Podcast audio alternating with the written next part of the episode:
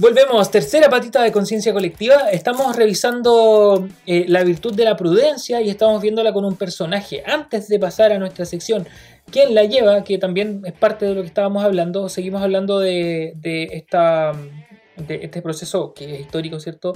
Que comenzó el domingo con la primera reunión de la Asamblea Constituyente y Carmen Gloria Valladares como ejemplo de prudencia, eh, que está súper eh, jugoso el ejemplo en el sentido de que era una mujer que quizás a muchos no le sonaba para nada, pero con, sus acciones se ganó no solo los constituyentes, sino que la opinión generalizada de la gente en Chile como una mujer prudente y que y, que justamente en su propia prudencia se gana el respeto de los otros. Yo creo que eso es importante también, este, el tema de, cómo el respeto te granjea, o sea, cómo la prudencia te granjea el respeto de los otros.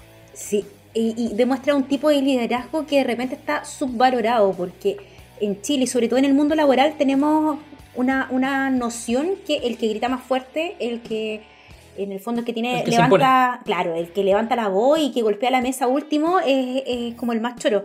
Y en este, en este caso, eh, el ejemplo de, nuestro personaje de esta semana eh, es todo lo contrario. En ningún momento levanta la voz, es respetuosa, se preocupa además eh, de los que están afuera, de los que están adentro. creo que es un tremendo ejemplo, sobre todo en un tiempo que, que viene dado desde el estallido social en octubre, donde hay poco referente político o de organismo del Estado que, puedan tener este tipo de liderazgo y guiar este tipo de procesos.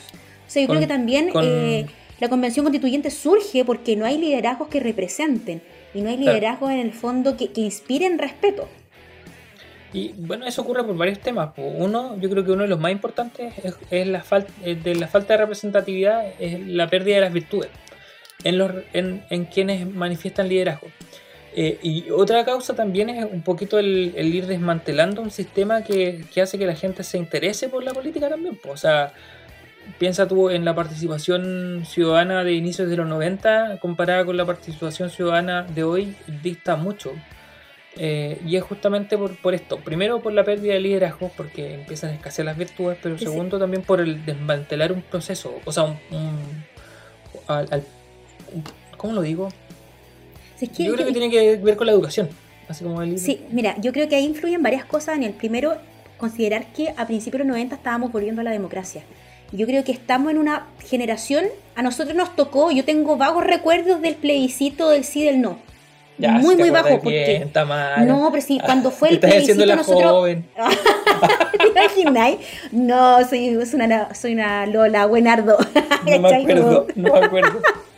No, pero yo tengo vago, vagas nociones eh, del plebiscito, pero sí recuerdo cuando fue el cambio de mando con Elwin. Eso sí lo tengo como grabado a fuego. Me acuerdo de la ceremonia, me acuerdo de mi familia, toda pegada en la tele. Eh, yo creo que eh, es una generación que valoraba mucho la libertad después de haber vivido un, proceso, no sé si proceso, pero, pero un estado de dictadura complejo. Eh, yo creo que las generaciones nos acostumbramos a vivir en libertad y en, esta pseudo democracia. A mí no me gusta hablar de democracia en Chile, me gusta más hablar de república, de una república democrática. Eh, creo que nos acostumbramos tanto a eso que le tomamos poco valor. Y creo mm. que también las generaciones, voy a usar una palabra que, no, no, existe, creo como que las generaciones políticas se fueron, entre comillas, acharchando. Así como, no, existe esa palabra, pero como que son charchas, pues te acharcháis. O sea, cuando estáis marcando el paso, y marcáis el paso en un sistema que lleva un montón de años y que da cuenta de una desigualdad tremenda, obviamente produce un desinterés. Ahí los signos de esperanza en algún momento como que decayeron, porque uno pensó que con que los liderazgos después de la revolución pingüina iban a surgir y honestamente aparte de, ejemplos así muy puntuales estoy pensando en la generación de Jackson de de ay de Boric y, demás ¿eh? no hay mucho más por lo tanto, eh, había más esperanza en esa generación. ¿eh? Yo, honestamente. O sea, yo le. A mí, ponte tú, son esos liderazgos que a mí me cargan un poco. O sea, todo callo no le han trabajado un día a nadie. Eh, creo que, les falta un poco de mundo real. Yo de verdad tengo esperanza justamente en esta gente que está em, infravalorada dentro de los constituyentes. O sea, creo que es súper enriquecedor que una dueña de casa, creo que es súper enriquecedor que un enfermo con una enfermedad grave que ha vivido en el sistema público sepa qué es lo que hay que mejorar. Y yo, yo tengo esperanza en eso. Y además, con todos los, expertos que puedan haber Eh, creo que, que, que, es un proceso que hay que tener harto ojo. Yo de verdad que invito a todos nuestros radioescuchas, podcast escuchas, eh, auditores, que, que, puedan mantenerse súper informados de, de, este proceso, porque es un proceso importante y porque también el voto, lo que, lo que decíamos antes, es obligatorio el voto de salida. Eh, creo que tenemos que ser súper responsables de poder vivir este proceso informado, porque también tenemos que pedir cuenta a quienes elegimos y a quienes, a quienes no, pues, ¿cachai? Entonces es algo es importante. Necesario. Y eh, yo creo que es donde tenemos que aplicar justamente la prudencia, ¿cierto? Al momento de informarse. Para uno ser prudente tiene que estar informado de lo que va a decir, ¿cierto? Considerar la experiencia previa. Si tú no sabes mucho, pregunta a alguien que sepa. Eh, si tú no sabes dónde informarte o piensas que lo estás haciendo bien, trata de mirar todas las posturas, porque si no te va a faltar sustento para poder decir. Oye, nos quedan 10 minutitos para poder hablar de nuestra otra sección. esto, esto de quién la lleva, en realidad, yo en algún momento pensaba en algunos personajes. Eh, en uno, pero podemos ampliarlo un poquito porque me gustaría hablar de cómo, del, uso de las redes sociales como, como herramientas de comunicación masiva y de difusión masiva de información. Eh, yo destaco a. A ver, dame un segundo. Estás sacando tu base de datos de redes sociales ahí. ¿Con quién peleé en Facebook? ¿Con quién peleé en Facebook? No, no, de Facebook, me pasé al del TikTok ahora. Pero mira, yo en, algún momento quedé súper como agradado de la forma que tiene de comunicar un TikToker eh, español que es Damián María Vos. Damián, María, Damián María Vos. Este es un cura, un cura, un cura, que participó en La Voz España. Eh, no sé si ganó. No puedo creer que Damián María Montes. María Montes, sí. Lo pueden buscar como Damián María Voz en TikTok. Eh, Daniel María Montes participó en, el en, The Voice, en The Voice, sí, mm, la, voz. La, voz, España. la voz en, España. Y bueno, luego eh, se hizo recurrente en la televisión española. Entonces, tiene una parroquia en Madrid, es de la orden redentorista. Eh, como muchos curas tapados de pega. Si un día mostró en TikTok su rutina diaria y la hora que tiene para subir TikTok es como entre 8 y 9, pero es constante y le preguntan de todo, o sea, de todo. Perfectamente, yo, ¿y por qué lo, cito? Perfectamente podría perder los estribos y utilizar su red social para eh, eh, para tirar hate, ¿cierto? Para todos lados, pero no lo hace, ¿cierto? Lo hace, creo que, y ahí está la cuestión. Eh, surge un grupo de comunicadores y TikTok se la tomó, no sé si la tomó, pero por lo menos las personas que ellos siguen son gente no joven, no joven en el sentido, no son adolescentes, sino que son personas entre 25, 35 o 40 años que se hacen TikTok para poder... Unos lolos. Unos lolos. Para poder justamente comunicar. Comunicar ciencia, hay muchos difusores científicos, hay mucha gente que difunde, no sé, cocina, eh, hay mucha gente que difunde eh, la fe. Entonces, hay un montón de curas, monjas, eh, religiosos, religiosas, personas comunes y corrientes, ¿cierto? Laicos, que defienden la fe. Obviamente hay vicios, porque TikTok obviamente va a haber para eso. Piensen ustedes en que el otro día TikTok toma una decisión muy prudente y elimina alrededor de 13 millones de cuentas. Sí. 13 millones de cuentas de niños. Y de, claro, que no deberían tener TikTok, por cierto, una, es una red que se puede usar creo que desde los 14 años. Entonces, eh, cómo la gente empieza a utilizar esta plataforma que se puede prestar para cosas malas, pero la utiliza de buena manera y con prudencia. Entonces yo destaco a Damián, eh, destaco a todas las personas que están haciendo difusión científica en torno a, al COVID. Ha surgido. Yo creo que lo mejor video de TikTok eh, y que me puse adicta un tiempo justo para el periodo de las vacunas fue efectivamente de, cómo funcionan las vacunas, de cómo prevenir el contagio COVID. Creo que hay una información tremenda. Eh, de repente demonizamos un poco las redes sociales porque claro, llevan, a, como tú decías, a ciertos vicios, lleva a que perdamos el tiempo de repente o, a que tengamos discusiones inútiles. Eh, pero si las, usamos con, con Vargas con prudencia, eh, con cierta sabiduría, podemos sacar un provecho tremendo de ella. Le diste, le diste esclavo en ese también el hecho de, de, la sabiduría y de la creatividad, que, que, una cosa es comunicar contenido, ciertamente, y el otro es hacerlo de forma lo, que llegue efectivamente al público que querés que llegue y que, tu, y, tu, y que, el, mensaje obviamente quede y que quede grabado y no es una cosa que tú next lo pases.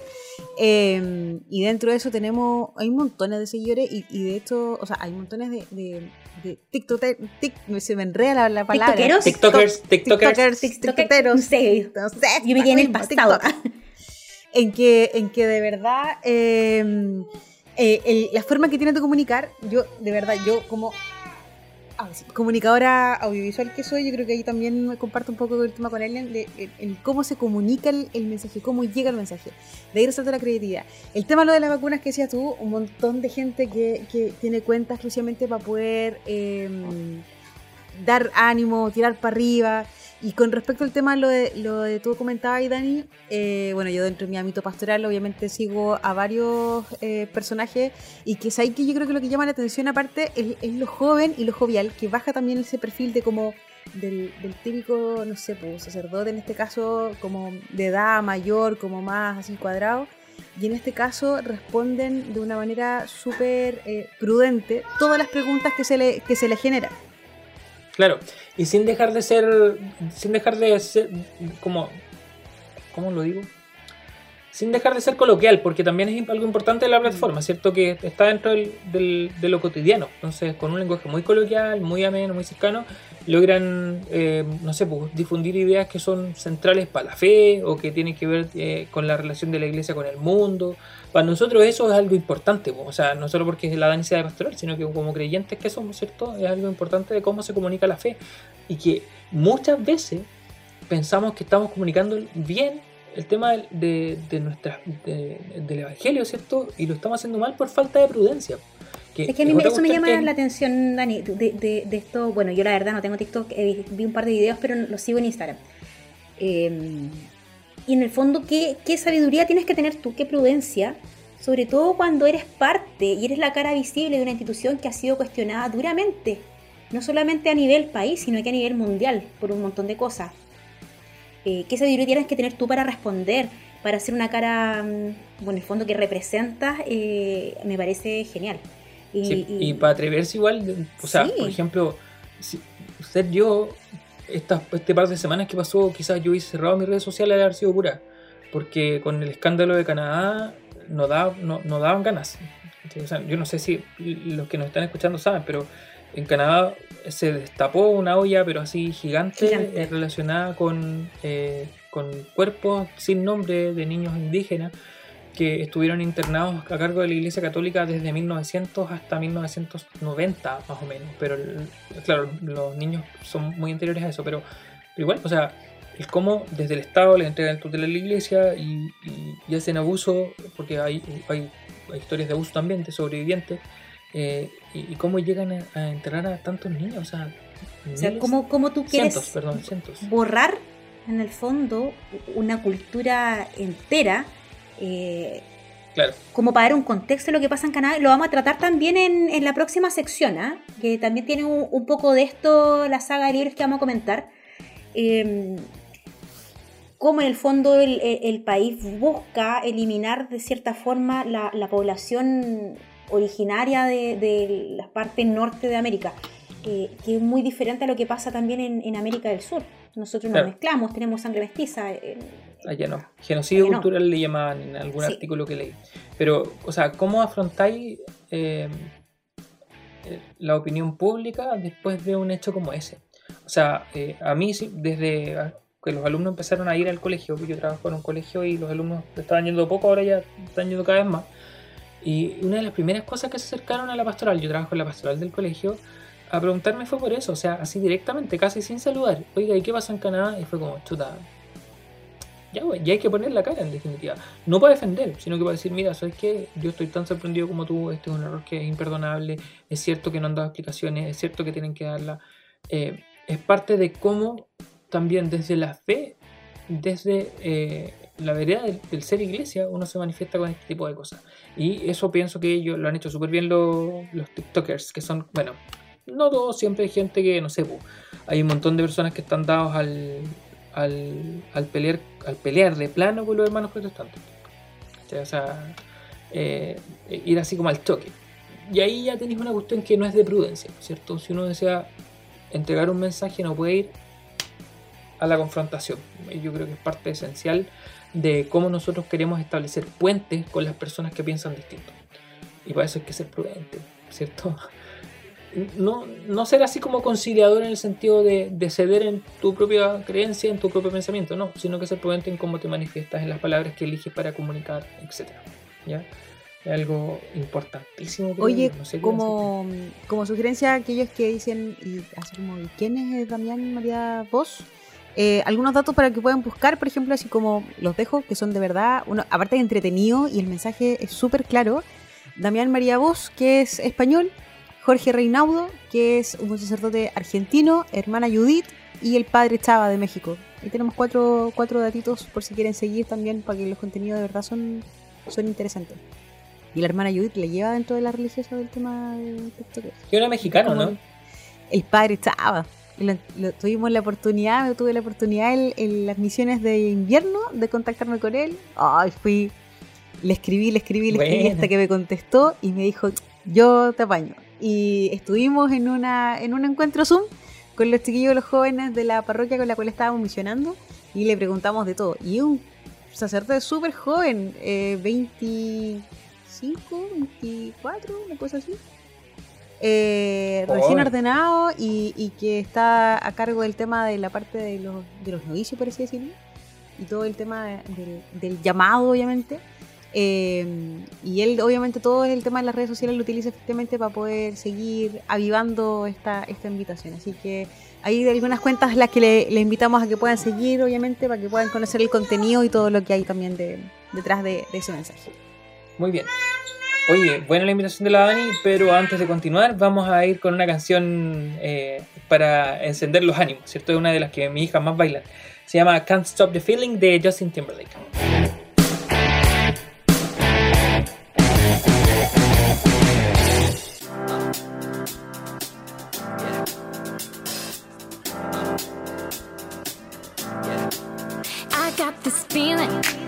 Inside my bones.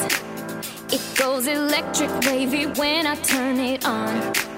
And if you want it inside your soul, just open up your heart, let music take control.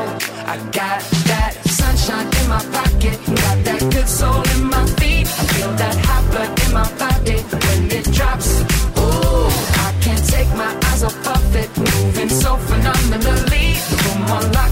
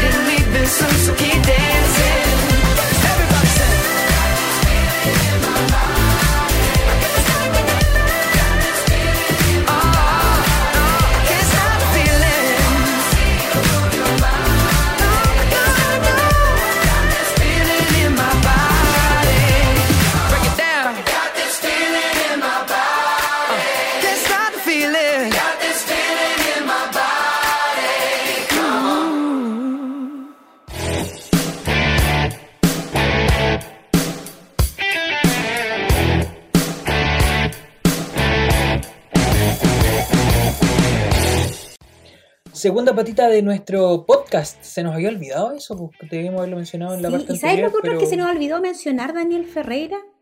Es que si usted no puede escucharnos ahora en vivo y en directo por www.aerradio.cl, nos puede escuchar a través de Spotify o de Apple Music. Ahí puede buscar a Radio, encontrar no solamente este, sino que todos los programas, incluido el de nuestro mm, querido Elian, retrocompatible, ¿cierto? ¿Sí? ¿No? Sí, retrocompatible. Retrocompatible, ¿cierto? Sí. Y cultura de raíz. Cultura de, raíz de nuestra querida Ñanco, nuestra productora ahí que nos está siempre con el látigo atrás persiguiendo. Yo, me pregunto si es que ellos también hablarán de nuestro programa. Ah, no sé, tenemos que preguntarle. Sí, yo creo que sí. Yo creo que algo nos quieren. Sí, sí, dice, sí, sí, sí, dice el, Oye, Tama, cuéntanos del libro, porque hoy día tú elegiste el libro. Sí, de hecho, eh, yo honestamente, tiempo, ¿eh? Es uno de los que de los que no conozco, así, pero para nada y tampoco, mira, me gustó mucho la fotografía de la serie, la música, pero la trama no me enganchó, lamentablemente. Eh, Anne Verani en Netflix y Anne de las Tejas Verdes del libro. Bueno, vamos a hablar un poquito del libro. Eh, yo le, contaba fuera del aire al equipo que en realidad yo lo leí hace mucho tiempo. Llegó de casualidad esos libros viejos que tienen en tu casa. bueno, mi abuelo tiene una biblioteca súper grande de libros, muy viejo. Y ahí lo pillé, como por casualidad en mi, sí, en mi preadolescencia, podría decir. Eh, y leí el primero y el segundo, pero hace muchos años. Y la verdad es que soy bien fanática de, como de todas estas sagas, sobre todo así como de épocas anteriores. Eh, ya los que nos han escuchado del 2017 saben que hemos hablado varias veces. Aquí somos bien Potterhead para nuestras recomendaciones. Eh, hemos hablado de algunos personajes de Canción de Hielo y Fuego. Hablamos también un poquito de la serie. Fuego de Tronos cuando, cuando estaba al aire. Eh, y así hemos hablado, bueno, tú hablaste de las sagas de Santiago Posteguillo, que también son, son re buenas. Muy ñoño de Santiago Posteguillo. Oye, alto, te voy a hacer un paréntesis. Eh, yo no es que esté haciendo propaganda, pero ahora que salió HBO Max, están todos los Harry Potter del 1 al 7, bueno, a todas las, 8 películas, ¿cierto? De corrido, así están ordenaditas, las puedes ver en maratón. Yo antes de, antes de estas plataformas, mi marido me regaló, bueno, cuando pololeábamos en ese tiempo, eh, un Blu-ray con todo, con material exclusivo. Y yo, sí, ñoña, ñoña, porque las películas las dan siempre en el Warner. las veía igual en el Blu-ray solamente para ver el material extra. Pero entonces te tincan estas historias como de época. Yo me acordé mucho. De, un libro de una autora chilena que se llama María Teresa Butges de los años 30 con un libro que se llama Nuestras sombras. Yo no sé si te tocó leerlo en el colegio, pero muy del estilo de Anne Verani. Eh, y el personaje de Patricia. De hecho, se me hacen muy similares por lo poco que yo pude ver de la serie.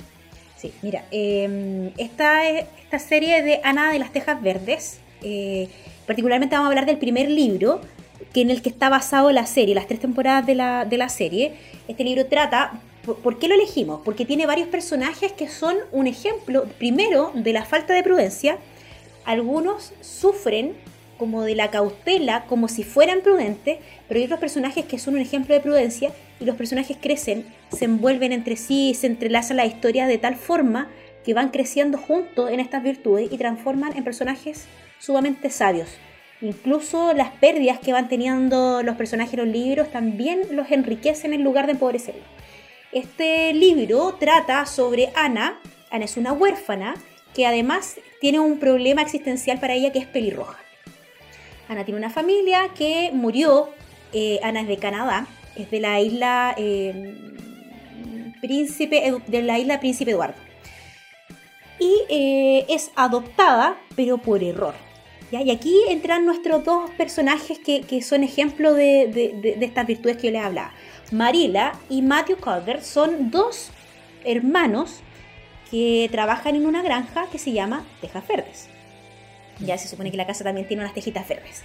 Eh, y ellos son dos, voy a decir la palabra súper fea, son dos solterones que las vías se les fue pasando por, por este exceso de cautela, por, por, no atreverse a hacer muchas cosas, se quedaron solteros, se les pasó el amor a ambos y se quedaron solos, pero ya estaban en una edad, bueno, en, en esos años, o sea, imagínense que este libro es de 1908.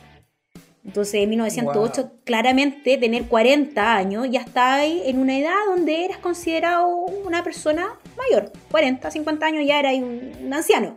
Sí. Ah, la expectativa de vida era mucho más baja. Bueno, y ellos necesitan a alguien que los ayude con las labores de la granja. Piensen que esta es una zona rural, un pueblo ficticio llamado Avonlea. Necesitan un, un niño, entonces deciden adoptar un huérfano para darle techo, comida a una familia y que él los ayude a manejar la granja cuando ellos ya no puedan más, porque Mateo además tiene algunos problemas cardíacos, y adopta. Pero el orfanato se equivoca y les manda a Ana. ¿Cómo se equivocan en eso? Se equivocan, porque ellos le dijeron claramente por carta, así como queremos un niño, no una niña, pero ellos entendieron que querían una niña y no un niño, y le mandan a Ana. Y Ana se pasa todo el camino del tren fantaseando, oye, ¿qué será esta familia? Y ellos se sorprenden y se encuentran. ¿Qué hago con esta niña que es flacucha, pelirroja, que probablemente no va a tener fuerza para trabajar en la granja? Y, Ana en esa y hablaba muchísimo, muchísimo. Y creo que el personaje de, la serie está muy bien retratado, retrata muy bien, claro, evidentemente cambia cosas, cambia varias, varias cosas por un efecto televisivo, pero los personajes están, la esencia de los personajes está muy bien retratada. Y se encuentra Ana tratando de convencer a esta pareja que por favor no la devuelvan eh, y que ella puede trabajar igual, incluso mejor que un hombre. Y Ana es súper impulsiva, súper alegre, nunca mide las consecuencias, como que lanza las cosas, y se encuentra con este, esta pareja, en el fondo de, Marila, que es una mujer ya mayor, ella la hermana mayor, eh, que es un poco seria, seca y que es muy poco demostrativa además con las cosas que siente. Y a mí un personaje que me gusta mucho es el personaje de Matthew. Matthew que es eh, reservado, que es callado, pero que también actúa en momentos precisos para demostrarle a Ana cuánto la quiere y cuánto se encariña con ella. Yo recomiendo 100% este libro, es un libro eh, muy, muy entretenido, es un libro que ya partió siendo un libro familiar, pero en realidad es considerado lectura, literatura entre casi que infantil y juvenil. Oye, Tama, ¿tú pensás que Anne es como un personaje prudente o...? No, o sea, al principio no. Al principio, no, al principio no. Al principio, bueno, ella además tiene todo este afán de lectura, entonces se hace querer mucho. Eh, hay una diferencia súper grande entre los libros y la serie. En la serie la hacen vivir como un proceso donde la escuela no la aceptan, donde es siempre súper imprudente y le pasan cosas justamente, todas estas aventuras que ella tiene. Eh, en el libro, y está exagerado obviamente en la serie, es justamente por la falta de prudencia de Ana porque ella es un espíritu libre y como es además una niña, es joven y, además no tenía una familia como que la le sentara base, entonces cometía mucha imprudencia. Llegaba y largaba nomás las cosas. Y ella también se va, se va fiatando con, esta pareja de hermanos que son todo lo contrario, que son muchos de pensar, introvertidos, de demostrar poco y, se van ahí aunando. Y además hay personajes muy, muy entretenidos. Está eh, la mejor amiga de, de Ana, que es Diana, que Diana es de, una, es la de la familia más rica del pueblo de Avonlea, eh, que también tiene un amor por los libros, eh, y se van una con la otra también creciendo, una le regala un poco la alegría y la otra la mesura, la, tranquilidad y la calma, y está este personaje de Gilbert Blight. Gilbert es el amor de Ana, que en el fondo la llama el primer día zanahoria porque era pelirroja y ella, la roja, en el fondo le quebró la pizarra en la cabeza. Y, así, parte, así nomás. O sea, ese, ese es el, como la, la, personalidad de Ana. Le, le quebró la, la, pizarra que tenía para aprender a, leer y a escribir, eh, por la cabeza se la partió. Entonces, es un personaje que, que, va creciendo con el tiempo, que uno se va encantando con ella y que también va, va aprendiendo justamente de, de, este cariño, de esta familia que la, que la acoge. Eh, en el libro eh, a diferencia de, la serie, nunca la quieren devolver. a Ana la acusan de un robo. Eso, eso sí pasa en el libro. La, acusan de un robo que, robó una reliquia familiar. Y eh, en la serie la, abordan en el fondo de, para mostrar este personaje de Matthew que yo te contaba. Eh, y la devuelven en un tren al orfanato. Y Matthew en el fondo decide actuar, sobre todo cuando se da cuenta que se cometió una injusticia, que ella nunca robó un broche que era de la familia Colbert y va y hace todo lo posible por devolver la casa. Y claro, es una situación exagerada que nunca ocurrió en el libro, pero refleja también este actuar de este personaje que es entrañable. Así que yo recomiendo la, lectura y, recomiendo también la serie. No solamente porque es una, historia buena, sino porque además tiene una fotografía y una música preciosa. Sí. O sea, eso yo puedo dar fe porque, si bien no vi la serie completa, eh, vi el inicio y me pasó lo mismo que me pasó con Peaky Blinders, que si bien son dos cosas totalmente opuestas, yo creo. No le enganchó. No, ninguna, una, primero ninguna me enganchó, pero dos, lo que destaca mucho es, bueno, la vestimenta, la fotografía, la iluminación, la música. O sea, son series de época que están súper bien armadas, yo creo que, que hay que destacar eso. Eh, yo me acordé del otro, de ese, yo creo que es uno de mis libros preferidos de infancia, lo leí muchas veces porque fue en mi casa cuando era chico había pocos libros, entonces los pocos libros que había yo los leí muchas veces y llegué a desarmarlo. Y me leí este Nuestras Sombras de María Teresa Butges, eh, que me llama la atención por lo mismo, porque tú cuando te lees de Anne eh, me hace recordar al personaje de Patricia, y cuando lees de Prudencia me hace recordar al personaje de su hermana, a la que ella, no recuerdo el nombre, pero le llamaba le llamaba perfecta. Decía, es que no sé, sé que no se llama así, pero, pero es perfecta, así como hace todo bien.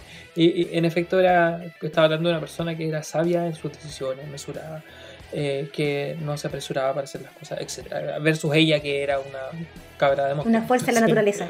Sí, eh, y llega justamente, una fuerza de la naturaleza llega a vivir con una mujer que es lo más amargo que existe en el mundo, que tiene una historia detrás. Entonces, yo creo que es de los libros que en Chile poca gente conoce. Los autores chilenos uno está acostumbrado a leer los que te dan en el colegio y, un par, y los que son más bullados. No sé, está acostumbrado a leer a Isabel Allende, eh, a Antonio Escármeta y así pero no a, o bueno, Marcela Paz, etcétera, y no a otros. Ah, a todo esto, me acordé, pero justamente autores chilenos. Eh, hay una relación ahí entre María Teresa, no, eh, Carmen Gloria, ay, ¿cómo se llamaba? Valladares. Valladares. Y un personaje, dame un segundo. Eh, Carmen, lo voy a buscar. Ya, dale nomás a Daniel Ferreira. Bueno, yo también lo voy a contar que le había adelantado que, mm, que esta historia transcurre en Canadá eh, bueno, y el sueño de Anne es convertirse en profesora. Y todo el primer libro en el fondo habla sobre eh, la vida de ella, cómo se introduce en las vidas de todo, porque ella no solamente revoluciona este par de hermanos, sino que revoluciona el, pueblo. Eh, y cuando ella ya termina su, la escuela, que era una escuela que ah, albergaba niños de, de todas las edades, como se hacía en los campos antiguamente, Todavía se hace, ¿ah? Las escuelas. Sí, hay, muy pocas todavía. De un, solo profesor y que tiene todos los cursos juntos, sí. Sí. De hecho, una tía mía, eh, hermana de mi abuelo, era profesora en un curso así en la cordillera, cerca de Los Ángeles. Así es que. Bueno, sí. sí, todavía. común. Sí. Es, es, poco frecuente, pero claro. todavía hay. Bueno, y ella se convierte finalmente en maestra y va a una reserva indígena. Esto ocurre en el tercer libro, digo. Eh, y justamente el libro retrata también este tipo de maltrato, de cómo, eh, amparado por el gobierno canadiense, estos centros de educación o de reeducación sacaban a los niños de las comunidades indígenas, lo educaban y les daban un nombre cristiano. Así es que estaba relacionado también con esto que estábamos hablando delante de de los niños, las fosas que encontrabas con, con cuerpos de niños. Bueno, y del genocidio cultural, o sea, de eliminar la cultura finalmente, de esta reeducación, eh, en definitiva es eso, es tratar de borrar cualquier resto de lo que ellos aprendieron de niños como propio. Eh, es súper fuerte eso, bueno, nosotros no tenemos que ir muy lejos, en nuestro país igual en cierto grado pasa, ¿no? O, pasó en algún este, momento. Esta suerte de apaciguamiento de la Araucanía que en realidad nunca fue un apaciguamiento. O, los cambios de apellido igual, pues no sé si recuerdas que hubo un periodo en Chile en donde a las personas eh, se les hizo cambiar, yo tenía un compañero de seminario que, que claro, era de la cordillera y era de Bello Suárez y ahí él nos explicó una vez que él le habían cambiado el a su abuelo le habían cambiado el apellido. Entonces, nada que también pasa. Em, oye, me acordé, me acordé. ya, me acordé dale, dale con el dato. Eh, Carmen Gloria Valladares es sobrina nieta de Gabriela Mistral. No te lo puedo creer. Sí, es un dato curioso nomás, pero igual es. Es como pildoritas, así como esas cosas innecesarias que uno no necesita saber, pero que son sabrosas. Claro.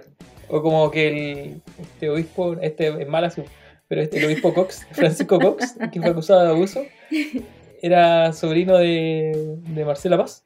Oh, oh. No, sabía. No tenía idea. Por ahí hay sus teorías que dicen que Marcela Paz se inspiró en él para escribir Papelucho. Espero que no. Espero, no quiero que no me arruinen la infancia de Daniel Ferreira. Pero yo siempre leía Papelucho. es que yo creo que una de las, de las razones por las que estudié historia es justamente por el libro de Marcela Paz, Papelucho, historiador. Sí, porque Papelucho eh, recordaba la independencia de Chile y las batallas. Creo que es un libro de los que me marcó. Y oye, fue, fue, mm, tuvimos varias sugerencias de libros esta, esta semana. Estuvimos viendo algunos donde había una falsa prudencia como 1980, 18, 1984 de sí, 1984. Orwell. Sí. Sí. Eh, el modo en que tenía la gente de conducirse y, también... Es, esta falsa prudencia de Winston en el fondo, este silencio... Sí. vimos, harta, vimos hartas opciones en realidad. El miedo, el miedo a actuar muchas veces se disfraza de prudencia y en el libro pasaba mucho. Ahora era un miedo totalmente justificado porque sabías que estaba siendo observado siempre. Por el gran hermano. Y claro, este es uno de los clásicos de la modernidad. Yo creo que leer a Orwell, leer 1984, leer eh, La Rebelión en la Granja, leer Un Mundo Feliz de Aldous Huxley, que es como más o menos un estilo similar. Eh, son, son dignos sí, son similares pero, pero contrapuestos, porque un mundo feliz en el fondo eh, están tan en un estado de bienestar que tú te olvidas de la realidad y que te olvidas de cuestionar qué es lo que está bien y qué es lo que está mal son libros similares, pero, pero con una tesis un poco distinta. Pero son, son libros buenísimos. Pero justamente te hace, te hace cuestionar el modo en que se maneja la sociedad. Y, y porque el de Huxley, siendo un poco ñoño, ¿no?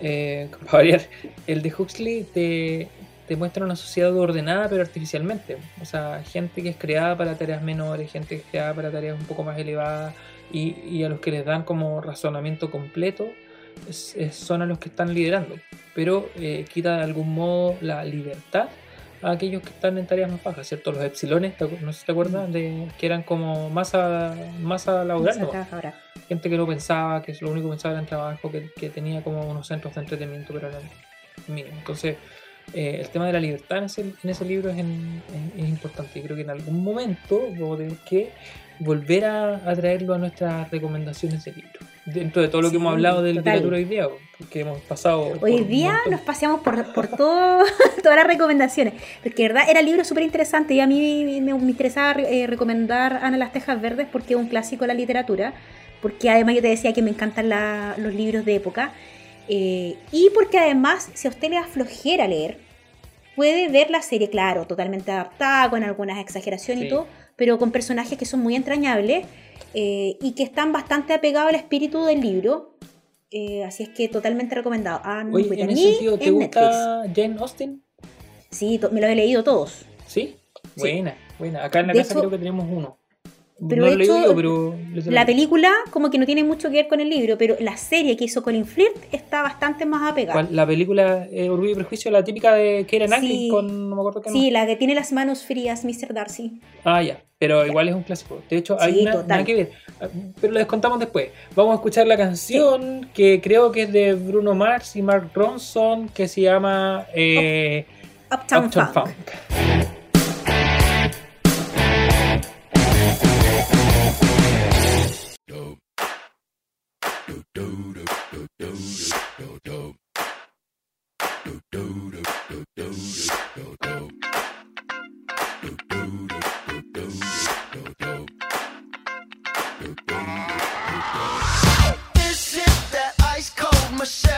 for that white gold. This one for them hood girls, them good girls, straight masterpieces. Stylin', wildin', living it up in the city. Got Chuck's on with Saint Laurent. Gotta kiss myself, I'm so pretty. I'm too hot. Call the police and the fireman. I'm too hot. hot Make a dragon roll.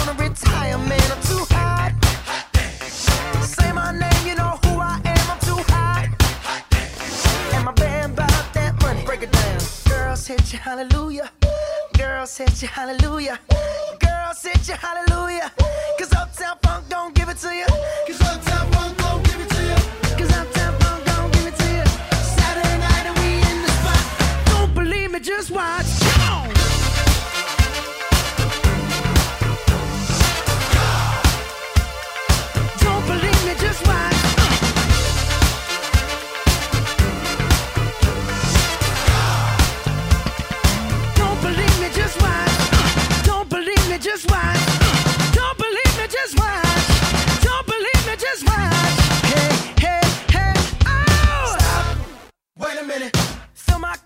some nigga in it. Take a sip, sign the check.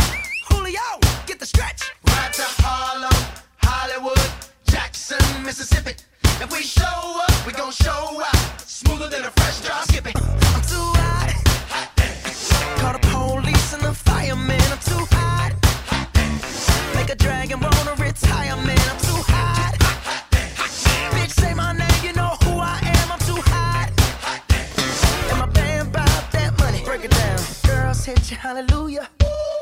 Said you hallelujah. Girl, Said you hallelujah.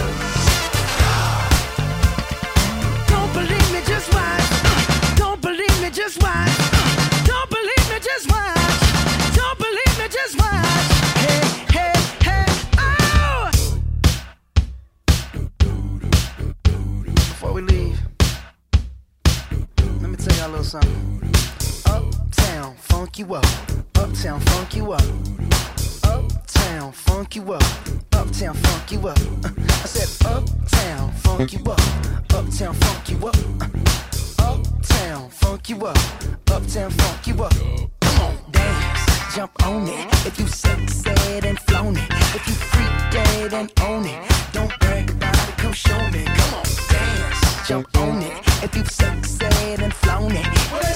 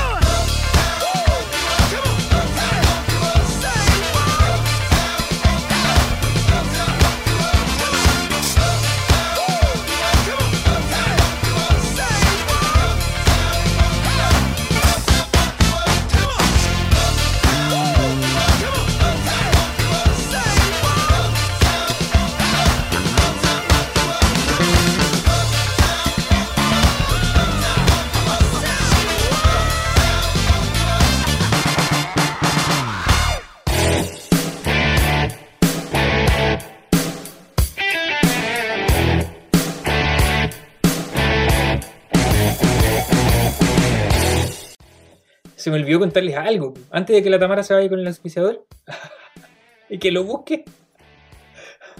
No sabemos Ya. dónde está. Se nos perdió, pero la Tamara lo está buscando. Contarles Sí, que hay una, es una tontera, ¿no? Pero como estaba hablando de Jane Austen, me acordé que hay una versión de Orgullo y Prejuicio, pero Orgullo, Prejuicio y Zombies. Yo la vi, por supuesto, sale Matt Smith y la vi justamente porque yo soy una, yo te dije que soy súper ñoña, ¿ya? Entonces yo soy fanática de Doctor Who. Y Matt Smith fue el onceavo doctor.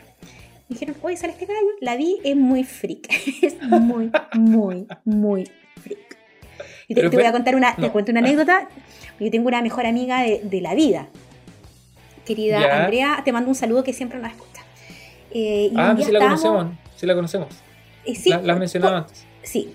Bueno, y con la Andrea un día me invitó a su casa y, y cuando la Andrea me invita a su casa siempre comemos cosas ricas, ¿cachai? Y un día estábamos como medias tristes, estábamos tomando helado y puso Orgullo y Prejuicio. Y salió una parte donde la amiga de Elizabeth le dice, Elizabeth, tengo 27, ya me tengo que casar. Y nosotras, ¡ah! Porque claramente teníamos 27, pero cero esperanza, cero esperanza de casarme. Entonces siempre mm, cuando hablamos ahora me envía memes de mm, Orgullo y Prejuicio. Así que es una película para mí muy querida. Poco tiene que ver con el libro, varias escenas, pero la verdad es que yo encuentro que un- a esta altura es un clásico. De Sí. hecho, hay una comadre que la había visto como 100 veces en Netflix y salió... No te creo. Te prometo, salió en las noticias, en una portada de diario. Y después la tipa le hicieron una entrevista y todo. Decía que Elizabeth Bennet era una mujer muy empoderada. Oye, nos va a faltar tiempo para tantas recomendaciones, Tama, pero te cuento que ya estamos llegando al final del programa. Sí, y yo, ¿sabes qué? Antes que terminemos el programa, quiero decir que ya como que empezó a hacer hambre, ¿cierto? Es que estamos a punto de almorzar. Sí, porque le vamos a decir a todos que si tienes hambre o necesitas pedir algo y no quieres salir, te contamos que la aplicación de delivery más importante de Chile está con nosotros. Saludamos al auspiciador que nos facilita la vida. Pedidos ya. Ya no es necesario salir de tu casa para tener todo lo que quieras en restaurantes, supermercados, botillerías, farmacias y mucho más. Descarga la app desde Play Store o App Store. Pedidos ya, felicidad instantánea. Tama, agradecido por el auspiciador, agradecido con la Dani que se tuvo que retirar antes. No sé, nosotros ni siquiera lo mencionamos cuando se fue la Dani. Sí, Dani, te, vamos, extrañamos Dani, todo este bloque. Sí, sí, la Dani se fue antes porque, bueno, ustedes saben, grabar en la casa a veces es complicado. Eh, así que ahí tú fue a, a, a, ayudar a sus niños que estaban. Claro, fue, que estaban fue a, apaciguar sus ovejas. Claro, a apaciguar sus ovejas. Así que saluda a la Dani, nos vamos a ver la próxima semana. Tama, que estén muy bien. Será tú también, hasta... Daniel. Gracias a Lelian y a la Ñanco que nos están acompañando aquí en nuestro equipo. Muy bien, será hasta, hasta un próximo programa de Conciencia Colectiva. Nos vemos. Chau, chau.